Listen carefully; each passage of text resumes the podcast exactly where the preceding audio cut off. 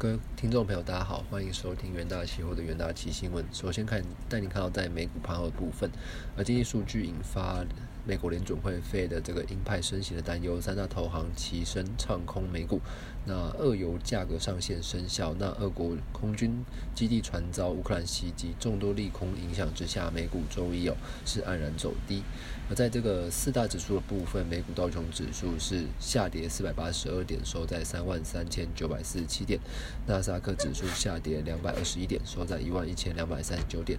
标普五百指数下跌七十二点，收在三千九百九十八点。费城半导体指数则是下跌三十三点，收在两千七百三十八点。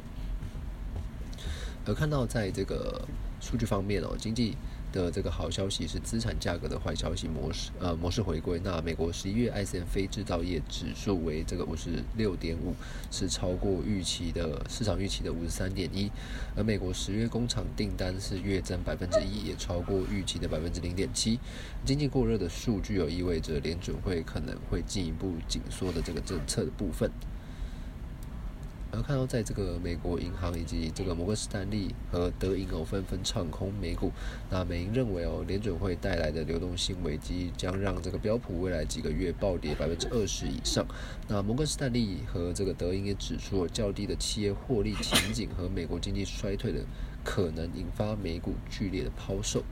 那乌俄战争升级哦，那俄罗斯国防部周一发布声明哦，该国境内两部这个空军基地受到乌克兰无人机袭击，俄方成功拦截无人机。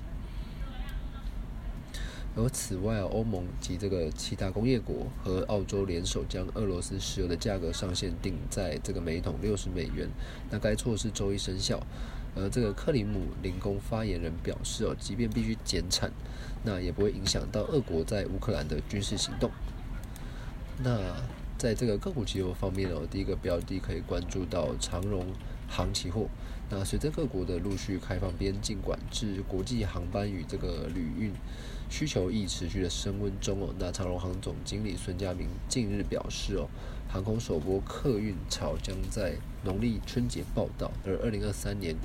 预算班表依当前规划，那预估将恢复到疫情前的百分之八十三。那公司预估二零二三年的货运运量将与今年持平，加上客运需求回温，有望带动公司营收成长。而第二个标的关注到台亚，那台亚除了原有的感测元件产品之外，近年积极切入第三代半导体领域。那公司预期将投入逾三十亿元资本支出进行研发与量产。那台亚规划以细基。氮化镓为主，那儿子公司基亚半导体将会致力于这个碳化系之发展。那台亚目前持续扩建